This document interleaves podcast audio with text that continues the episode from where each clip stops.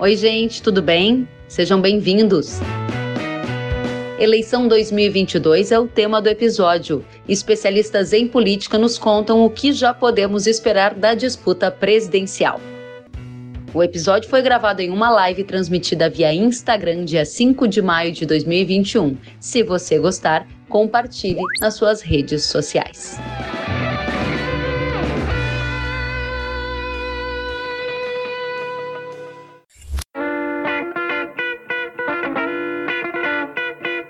Muito obrigada pela companhia de vocês. Quero então começar com você, Richard, para nos dizer qual é o cenário que a XP tem hoje para eleição presidencial de 2022. Já temos favoritos, é muito cedo para tratar disso. A disputa já começou, a corrida eleitoral? Acho que já, de novo aqui, boa tarde para quem nos assiste, boa tarde Silvio, Kellen, obrigado pelo convite. É, já tem, assim, um cenário eleitoral é, é, bastante ativo. Ontem nós vimos o, o presidente Lula é, ex-presidente Lula em Brasília, enfim, fazendo giro político, está falando com os estados, desde que o STF ali liberou o Lula, enfim, com os direitos políticos dele de novo, acho que meio que definiu, né? A gente está vendo algumas iniciativas, acho que tem dois candidatos, Bolsonaro e o Lula, esses dois existem, e tem uma iniciativa de tentar fazer com que outras candidaturas, estão chamando de centro, terceira via, é, tem uma, assim, tem mais nome que voto, né, esses candidatos até agora, porque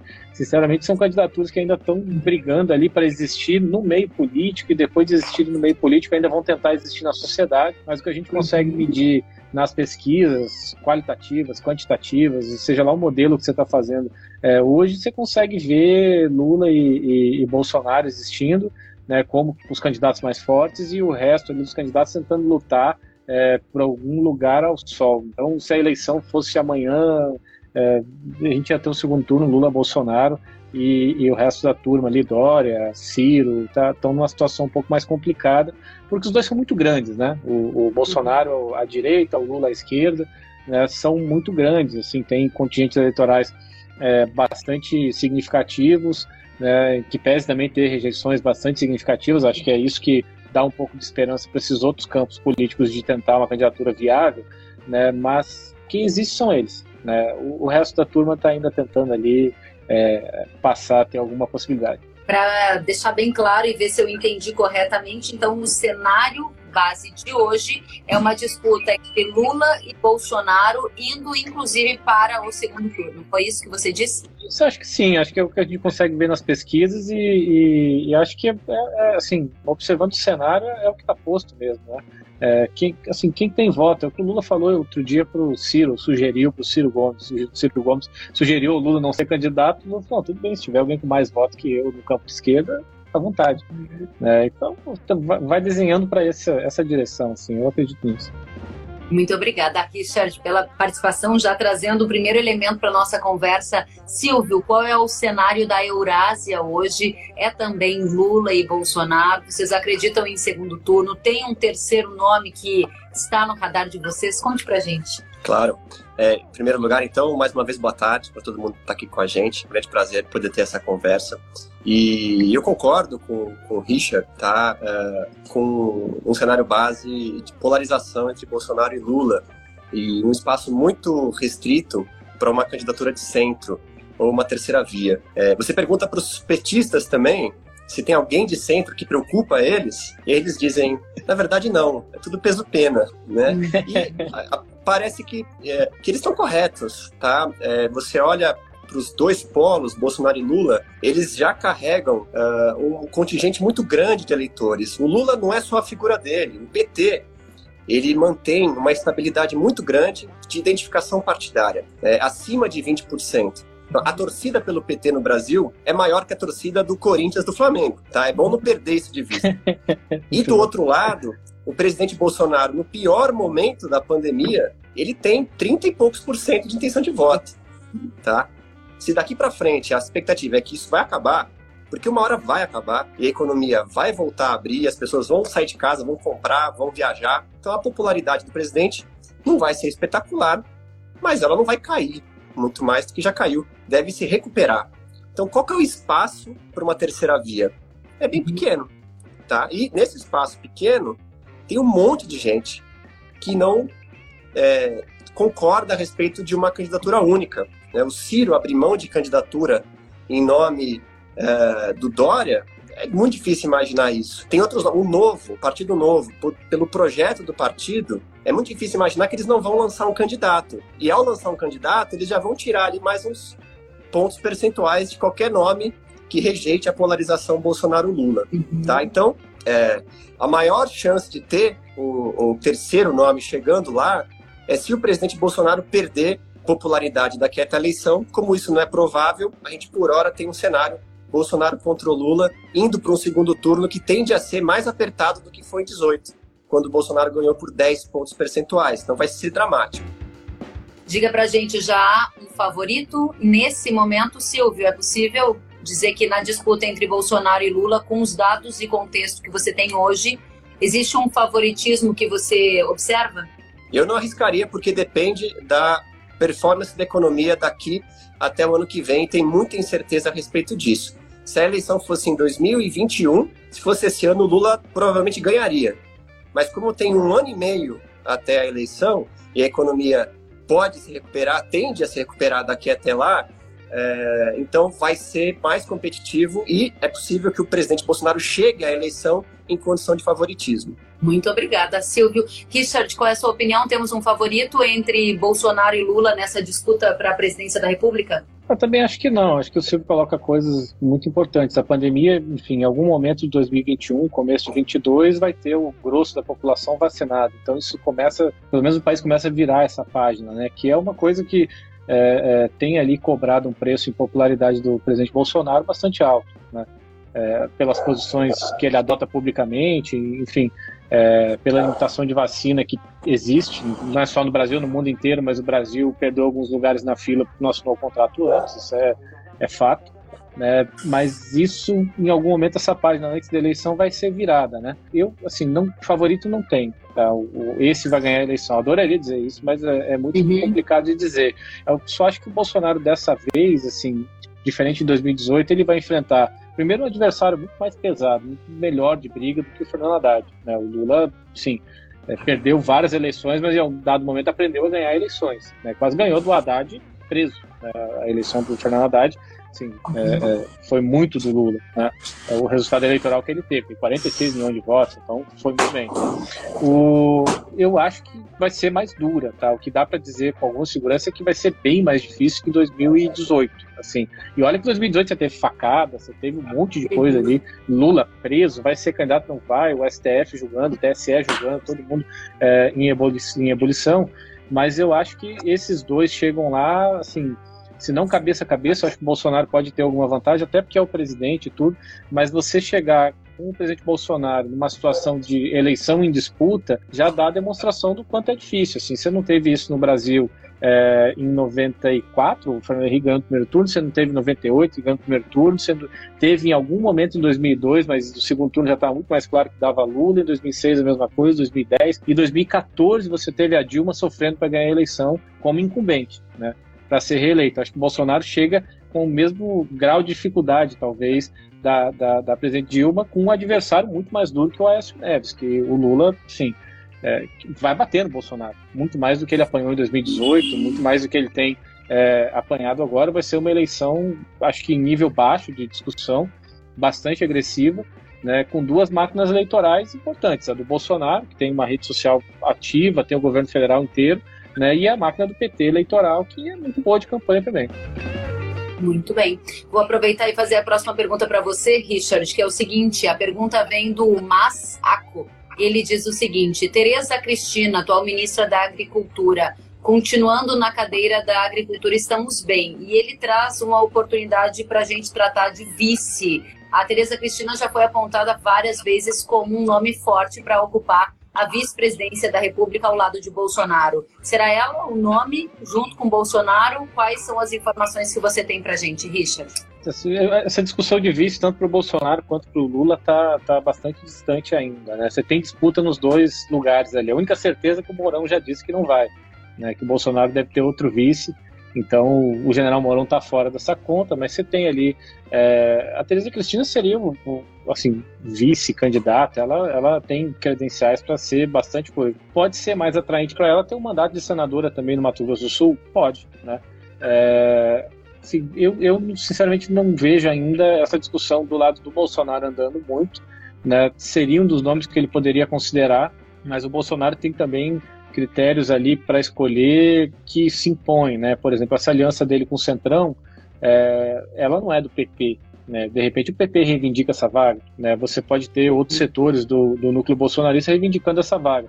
Ela não é muito dessas tradições ali dentro do bolsonarismo, vou dizer, é uma lista técnica que é, tem uma boa interlocução com a política, com a bancada é, do agro lá em Brasília, mas não tem essa relação política toda ali de confiança é, com o núcleo bolsonarista. É uma ministra que, nessa crise toda aí, quando teve problema com a China, ela se posicionou bastante discretamente, mas bastante firmemente, né? E para proteger o agro, ela abriu muitas pontes ali com a China, que é uma coisa que desagrada é, sobremaneira até vários núcleos bolsonaristas mais ideológicos em volta do presidente. Então ela tem várias potencialidades, mas tem várias limitações. Mas eu acho que dessas limitações todas, o que joga mais é o fator político. Né? O Bolsonaro vai querer ter um vice raiz, se quiser ter um vice raiz ali do bolsonarismo, não é ela. E se quiser ter um vice da política, né, outros grupos políticos vão reivindicar isso, que também não é o grupo dela que você tem. Entendido. Você concorda, Silvio, ou você acha que Tereza Cristina é um nome que nós podemos ver como vice do Bolsonaro em 2022?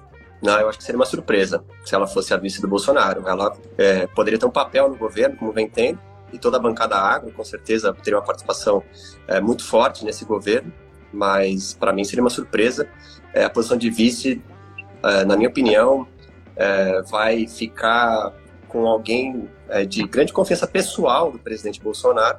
Não que ele não tenha essa confiança é, na ministra Tereza, mas ela não pertence, como o Richard comentou, ao núcleo ideológico né, mais próximo da família. É, também vem de fora do núcleo militar, tá, que preencheu essa vaga com o Mourão e pode continuar pleiteando essa vaga é, no próximo mandato. E, e, foi justamente a perda de confiança do presidente é, no vice que queimou o Mourão para continuar nessa posição em 2023. Então, acho que tem que ser alguém que o presidente, a família e o núcleo mais próximo ideológico perceba que está é, tá 100% junto, alinhado no projeto como um todo. Tá? E não só um, um dos pilares de sustentação do projeto é, no Congresso ou de um partido político. Muito bem. E o vice de Lula, já dá para dizer quem é, Silvio? Eu acho que não vai ser do MDB dessa vez. Eu acho que esse, esse erro eles não vão cometer de novo, tá? De é, colocar alguém é, na vice que depois se volta contra eles. Eu acho que eles vão ser mais cautelosos é, nessa escolha, sem vender, oferecer a vaga de vice é, como parte de uma costura de coalizão no Congresso. Tá, é, tá bem cedo, como o Richard falou. Então, eu acho que certamente partidos de centro podem pleitear essa vaga, mas eu apostaria mais é, no, no, instinto do Lula de repetir o que fez com José Alencar, de tentar preencher uma lacuna nomeando alguém de fora da política, mais com trânsito entre o mercado e os empresários, e muito se especula na Luísa Trajano, é, que se tomar a decisão pessoal de de fato se filiar a um partido e participar da campanha, tem credenciais para essa posição, tá? É, mas eles poderiam buscar algum outro nome com perfil semelhante, tem tempo para isso, ou então buscar na esquerda é, algum nome que possa ajudar a costurar essa coalizão de esquerda sem trazer o risco de um, um vice uh, depois rebelde, um vice que se vira contra o presidente. Na XP, qual é a visão de vocês? Qual é o favorito para nome de vice-presidente junto com Lula? Acho que tá, é, é isso, tá cedo ainda. O Lula é candidato, então estão sondando o terreno. Tem algumas questões, assim. É, o PT vai ter muito voto no Nordeste, porque ainda tem um recall muito forte lá do Lula, das políticas sociais. Né, deve ter bastante votos lá, deve ter uma votação até mais razoável, um pouco, 2018 no Sudeste, mas precisa considerar essa questão geográfica. Né? É, eu tenho ouvido ali no PT que Minas Gerais é um estado muito chave nesse sentido. Né? tem alguns nomes, assim, tem uma tentativa de algumas pessoas de, que vêm no senador Renan Calheiros tocando essa CPI de se credenciar junto ao Lula para indicar o próprio filho ou tentar alguma coisa ali, Né? Tem gente do PT que sonha com o Camilo Santana, que aí seria para matar a candidatura do Ciro no Ceará definitivamente, né? de novo uma questão também bastante geográfica, né? e tem essas candidaturas de Minas, né? Rodrigo Pacheco, eu acho que essa é muito mais distante, acho que é, é, uma ideia mais afastada, porque ele pode ser reeleito presidente do Senado, inclusive, né? E o Alexandre Calil, prefeito de BH, esse é um nome que circula ali no PT é, com um pouco mais de, de, de, pouco menos de bloqueios, assim, é, por ser uma pessoa que reúne algumas características, né? Um cara é, é tem feito uma gestão importante ali é, em BH, muito bem avaliada. Ele não é da política, apesar de ser prefeito, não é uma pessoa que está é, ali, pelo menos não faz parte dos grandes movimentos da política tradicional, né? Em que pese ter uma ótima relação com o Gilberto Kassab, que teve com o Lula ontem, e é de Minas, né? Que é um estado que o PT ali é, precisa para fazer um balanço é, com essa votação em São Paulo, que geralmente o PT tem perdido nos últimos anos nacionalmente. Então, assim, é um nome é um nome que circula um pouco mais, mas ainda assim muito cedo, né? Nem quem quer ser vice do Lula está dizendo ainda que quer ser, porque vai esperar. E esse da Luísa Trajano é sempre um nome também que a gente escuta, né? Mas aí também depende dela de, de, de querer. Mas eu também acho assim, esse Silvio matou porque é, Michel Temer 2, acho que é muito difícil cometer esse erro outra vez, né? E eu posso acrescentar um ponto aqui? Por favor, é... Não, assim, no fundo eu acho que essa é uma discussão que é bem relevante de vice, mas também só para deixar claro é, que vice não, não vira muito voto. Tá? Essa é uma discussão que não vai decidir a eleição entre Bolsonaro e Lula, quem escolheu o melhor vice ganha. Não. É, é uma discussão que interessa muito mais a formação das coalizões, das alianças, tá? É, ajuda é, a a também preencher algumas lacunas que podem ser importantes na, na construção do programa, da plataforma, é, na busca de financiamento. Então, na construção da candidatura, o vice pode ser útil. Você traz um empresário e aí você, que é da esquerda, por exemplo, consegue ter mais trânsito em alguns setores que te ajudam a fazer uma campanha bem sucedida. Mas para o eleitor que está ali decidindo, é, importa muito pouco. Tá? É uma discussão muito mais nossa aqui, do, do pessoal que trabalha com política, dos jornais, de quem está envolvido no financiamento e na construção das colisões, do que do eleitor de fato.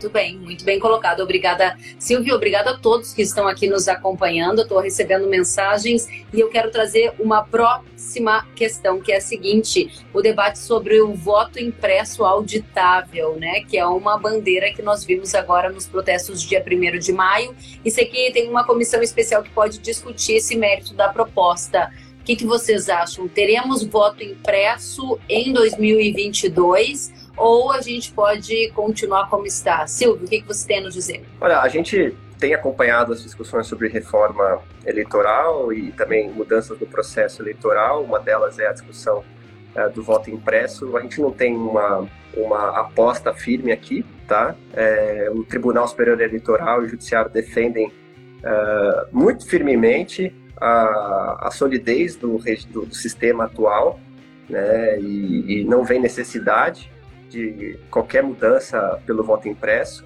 mas já existe uma corrente maior em Brasília de pessoas que avaliam também que, assim, também se for para acabar com qualquer dúvida a respeito da lisura da eleição, ah, então tem algum valor, mas mais fácil aprovar que se faça e vai ficar ainda mais é, é, vai, vai diminuir a contestação ao processo eleitoral. Eu não vejo esse debate maduro para ser aprovado rapidamente. Tá? É, então, tem algumas questões do voto impresso que ainda, é, do ponto de vista técnico, levantam dúvidas. Por exemplo, como é que, se você fizer um voto impresso uh, que cai sequencialmente numa urna que fica posicionada atrás da, da urna, é, é, possível, pelo menos em teoria, que o observador de um partido consiga saber quem votou em quem. Se ele for acompanhando a ordem de votação, ele vai poder pegar essa, essa, essa ficha de voto impresso e vai poder mapear que eleitor votou em que candidato. Então, isso feriria o sigilo do voto.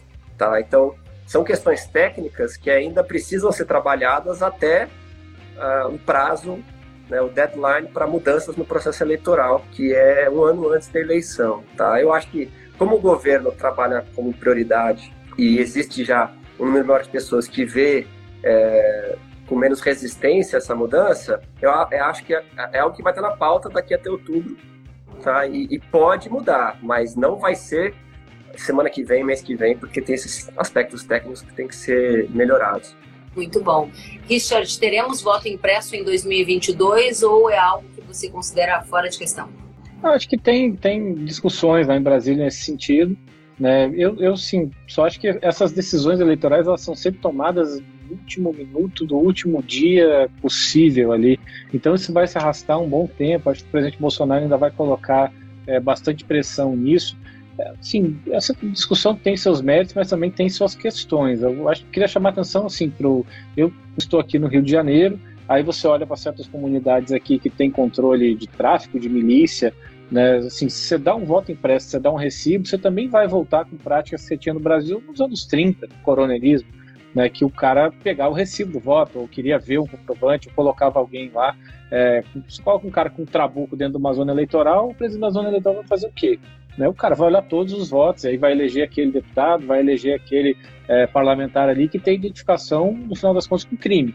Né? Você precisa fazer isso muito bem feito para não dar errado né, no Brasil, nesse país que a gente vive hoje. No passado, você usava o voto impresso para reeleger e eleger coronéis. Assim sustentou a política do café com leite, assim você sustentou é, assim, boa parte dessas oligarquias estaduais que teve no século passado no Brasil e que tanto problema causaram para o país ali durante um bom pedaço do, do, da nossa república, foram eleitas pelo voto impresso. Assim, isso não garante nada, para ser bastante direto, sabe? Não garante nada né, de que o processo tem lisura ou de que não tem lisura, sinceramente, porque os crimes são cometidos independente. Assim, as pessoas roubam senha de WhatsApp, roubam senha de banco. Não é porque tem um papel na eleição que vai resolver. Eu acho que isso é uma discussão que desloca um pouco o centro da eleição, que é você votar com qualidade nos candidatos que você acredita que tem boas propostas, né, e achar que um papel é que vai te garantir que a eleição não foi fraudada ou que, que sei lá o que, que vai melhorar a qualidade da política porque você recebeu um, um recibo. Né? Eu acho bem, sinceramente, assim, sendo, sendo bastante direto a opinião pessoal, né, nem da XP, mas eu acho bem bobagem, essa discussão é deslocada, porque você precisava discutir outras coisas, você tinha que educar as pessoas no sentido de, de ter libertação política, de, de ter sua própria decisão, de ter é, com clareza ali é, é, o que pensam ideologicamente, e a gente acaba discutindo nesse país o recibo do, da urna eletrônica, como se isso é fosse resolver. Não vai, assim, com recibo, com menos recibo, é, acho que não é por aí o caminho da, da, da, discussão de como você melhora a política do país, sinceramente.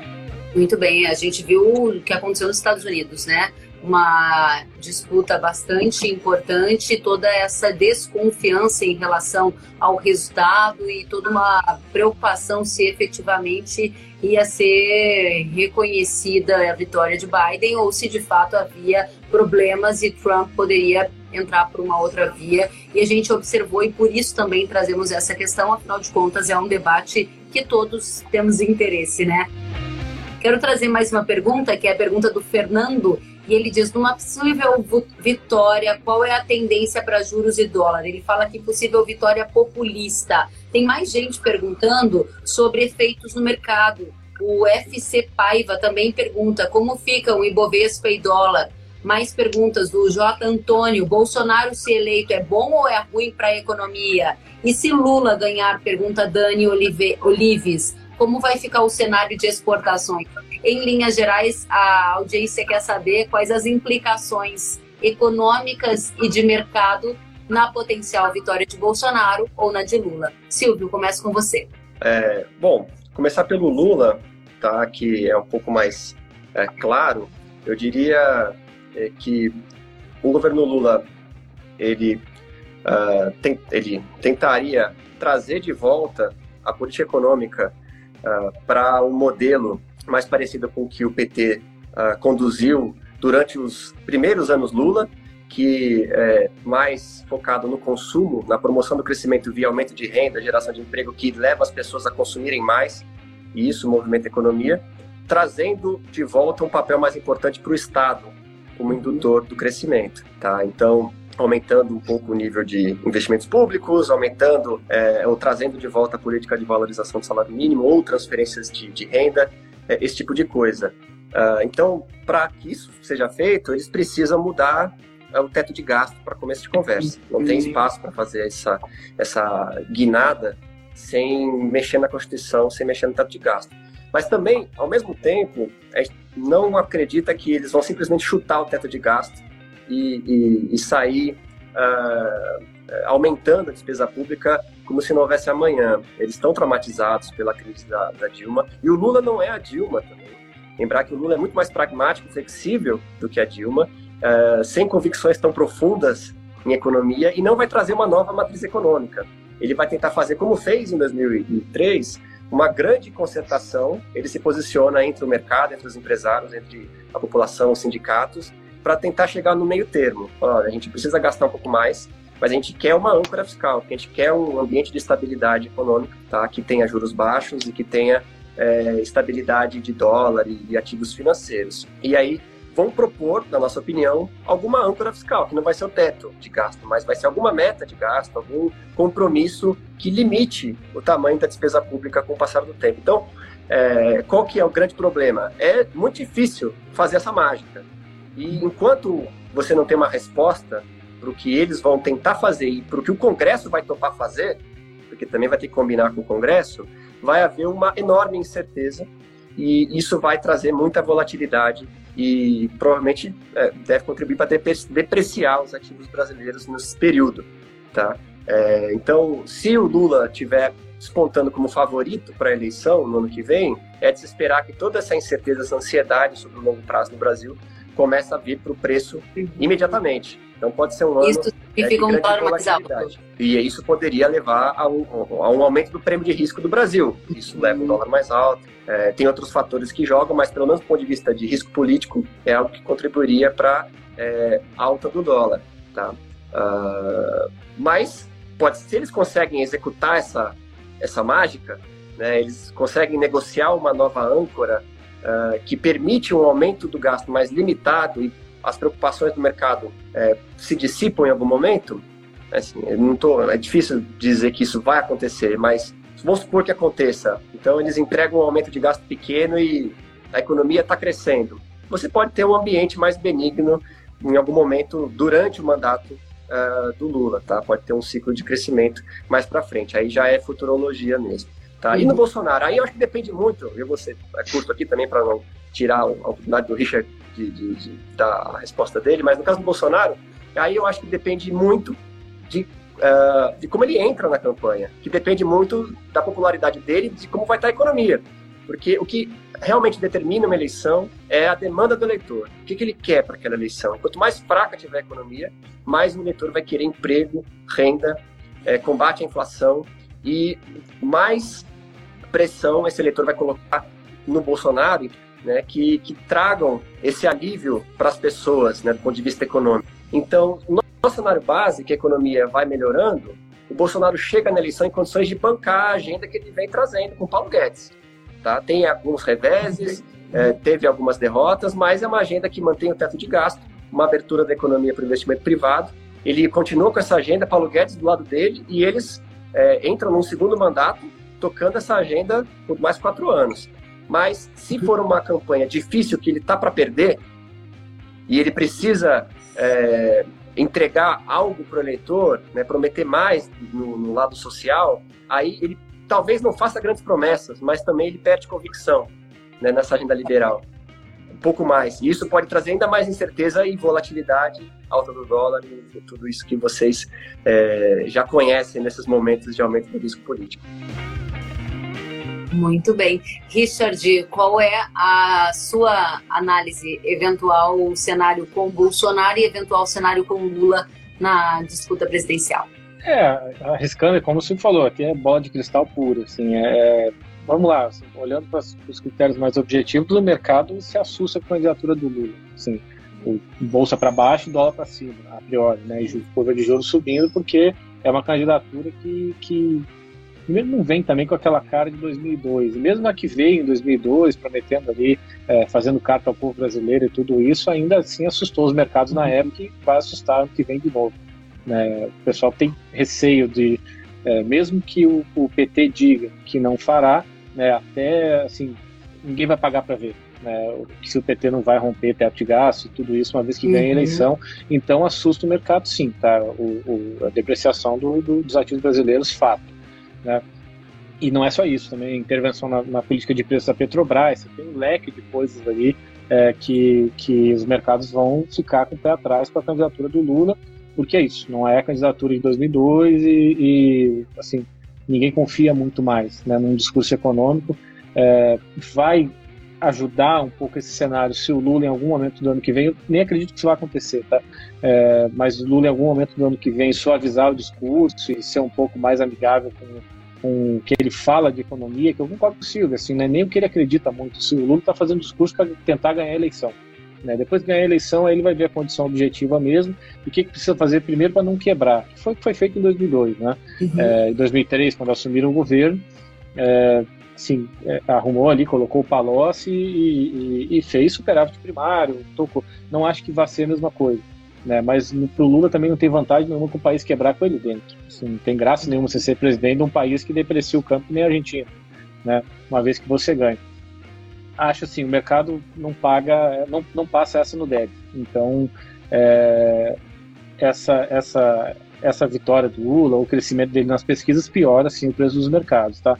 O Bolsonaro depende dessas condições que o Silvio falou. Assim, se a campanha tiver mais dura para ele, tiver que fazer um discurso mais populista, eu acho que o mercado tolera mais um discurso populista do Bolsonaro, fica desconfiado, bota isso no preço, né, mas passa um pouco mais disso no crédito. Assim, tem um pouco mais de estômago para aguentar isso, porque aí vai criar suas narrativas também e vai acreditar é, nos interlocutores do Bolsonaro de que uma vez ganhando a eleição ele dá um passo atrás e vai colocar um ministro da Economia que tenha é, articulação com o mercado, como tem o ministro Paulo Guedes. Então, é, para o preço dos ativos, assim, o Bolsonaro, olhando para as dinâmicas de mercado, pros, ali para os traders, para os portfólio managers, é, o Bolsonaro é um nome melhor. Assim, desde que no ano que vem ele não se desespere, não, não tenha um problema ali de popularidade muito forte, que ele tenha que aí botar o pé no acelerador de gasto, né? Aí, assim, o mercado pior. Mas vai ser um ano muito tenso de qualquer forma para os mercados, tá? Se tem uma coisa que, que dá para dizer com muita segurança é que vai ser muito volátil, porque é, cada ponto que o Lula suba, ou cada ponto que o Bolsonaro desça, é, ou cada política que o Bolsonaro tem que fazer é, com um pouco mais de frouxidão fiscal, mesmo que seja para ganhar a eleição e depois ele vá lá e aperte o cinto de novo, ou libere o ministro para fazer cortes e venha com uma agenda de reforma, o mercado vai sofrer em cada situação dessa, porque já está muito sensível, né? Se a gente fala, você fala com os, os mesmos clientes que eu ali no mercado, é, as pessoas já estão muito sensíveis, assim, qualquer, qualquer notícia fiscal, qualquer é, ruído que você tem em Brasília hoje, né, ele já é muito preocupante para as pessoas ali, mesmo sabendo que tem eleição no ano que vem, que você tem um, um, um limite para isso. É, essa eleição apontando para um caminho de descontrole fiscal, aí sim, a gente vai ter a bolsa bem pior e o dólar bem mais alto. Né? É, Bolsonaro reeleito, mesmo com machucados ali, mantendo um Paulo Guedes ou colocando um ministro da mesma tradição que o Paulo Guedes, vamos uhum. dizer assim, aí o mercado se recupera. Eu acho que então vai ter fases, né? Normalmente vai ser meio volátil, mas vai depender dessas, dessas, é, desses gatilhos aí. Bolsonaro mais regulado, com a eleição um pouco mais não tranquila porque não vai ser, mas um pouco mais uhum. óbvio, né, que dá para fazer a conta de começo, meio e fim, acho que ele vai, o mercado vai, vai operando mais tranquilo um pouco, com, com muito receio, mas com mais tranquilidade. E com o Lula vai ser muito difícil, assim, uma, uma, uma conciliação a priori. Vai precisar muito do, é, é, de o Lula apresentar interlocutores confiáveis, é, e depois, uma vez ganhando a eleição, de, de mostrar na prática mesmo que não quer é, chutar o balde da situação fiscal, sabe? Vai ter muita desconfiança de lado a lado. PT desconfiado com o mercado, o mercado desconfiado com o PT, isso está dado. Assim. Vem aí um ano cheio de emoções.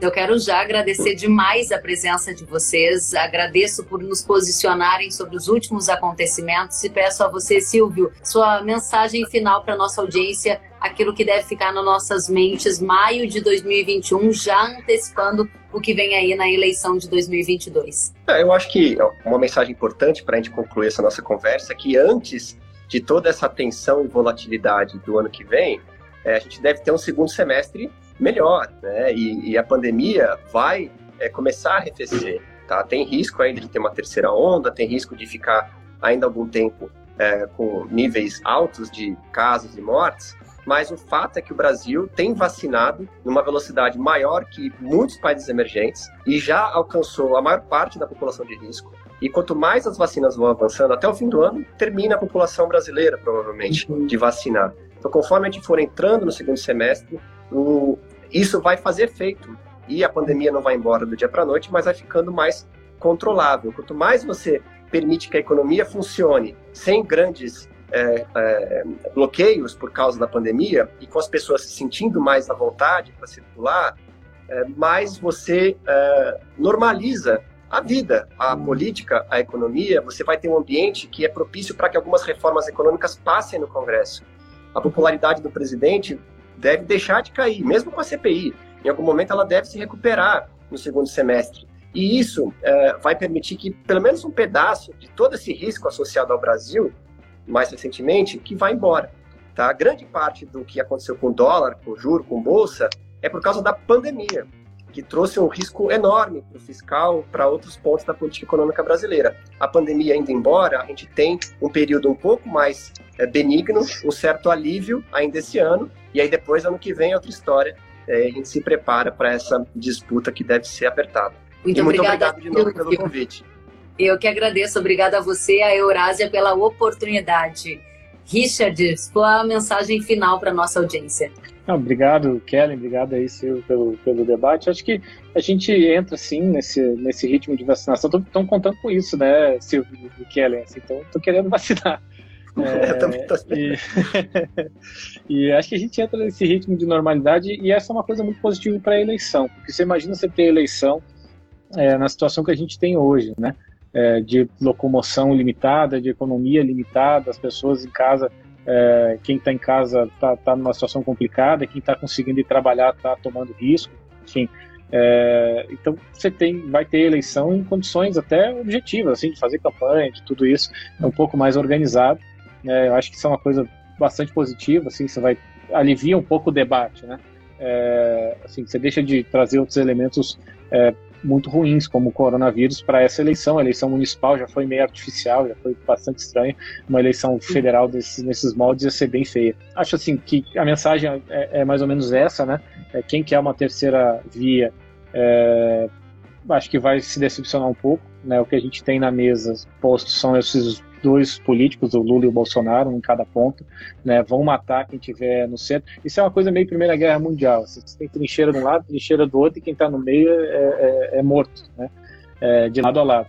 E, e, acho que o cenário que a gente coloca é esse, vai ser uma eleição disputada, né, é difícil você olhar, assim, eu não concordo com essas teses que olham para hoje, eu estou mais é, é, na linha do Silvio, é, o cenário vai evoluir, né, a economia vai começar a girar um pouco, mesmo que os números econômicos não sejam maravilhosos, assim, isso tem um, um componente anímico, traz um bem-estar ali para as pessoas de poderem voltar a trabalhar, viajar, é, quem quer consumir vai poder consumir, a pessoa poder reabrir o comércio dela sem ter medo de ter que fechar na semana que vem, né? Isso tudo traz um componente anímico ali e você vai ter um país é, voltando a funcionar.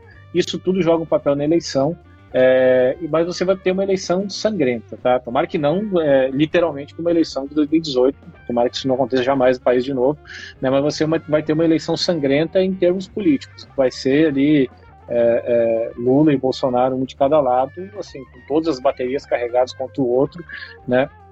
E todos nós vamos precisar ter muita, muita serenidade ali para votar com, com, tranquilidade, depois é, para esse novo presidente poder tomar posse, enfim, é, e tocar o país para frente, porque a gente precisa de mais disso. Assim. O Brasil é, não é que vai quebrar, o Brasil já quebrou. Né? Toda a economia que você fez na reforma da Previdência você gastou no ano passado, né, grosso modo. Então você vai precisar de novo. Assim, se tem uma coisa que a gente está condenado, é, que fatalmente vai ter que acontecer no próximo governo, é, do Bolsonaro, ou de quem venha substituir o presidente, é, é uma agenda fiscal, de novo né? Uma discussão que começa ali é, com a chegada do Temer. A necessidade é de antes, mas a gente começa a, dis a discutir isso no Brasil é, com a chegada do Temer e vai ter que discutir no próximo mandato presidencial. Vai ter que ter corte, vai, vai ter que cortar na carne, vai ser difícil de tocar a máquina pública como ela gasta hoje no Brasil. A gente vai continuar com esse tipo de debate. Então vai precisar de uma eleição é, que seja bastante empoderadora para o próximo presidente e de muita responsabilidade da população também. Né? A gente vê aí muita gente machucada com a crise, precisando de ajuda do governo, né? Mas o nosso governo está quebrado. Então vai precisar de uma eleição que discuta esses pontos Não, nem acho que vá, tá? A eleição deve ficar numa qualidade muito pior do que isso. Mas vai precisar de uma eleição que discuta isso, que a população pelo menos traga esse tipo de é, debate para o centro, porque é isso que vai se discutir depois, né? Que o próximo presidente ganhar, ele vai ter que ter um programa de reformas ali, porque é, qualquer passo que você tenha dado antes da pandemia já foi jogado no lixo agora, então a gente está aí num, num loop, não termina nunca essa discussão fiscal, porque o Estado brasileiro está tá, tá virtualmente, na prática, em boa parte, é, quebrado. Né? E a gente vai estar, tá, a gente está condenado a discutir isso depois da eleição, então é, se esse ano tá difícil, esperem o próximo. Se você acha o próximo difícil, espera 23, que vai ser mais difícil ainda. Richard, muito obrigada a você por ter aceitado o convite, obrigada a XP. Imagina. Agradeço demais pela presença. Silvio, Richard, um prazer ouvi-los. Espero que vocês estejam bem, se cuidem e até uma próxima, porque a gente vai ter muito o que conversar. Até a próxima. Um abraço, Richard. Obrigada, obrigado, gente. Obrigado, obrigada a todos tchau, tchau. que nos acompanharam. Até a próxima.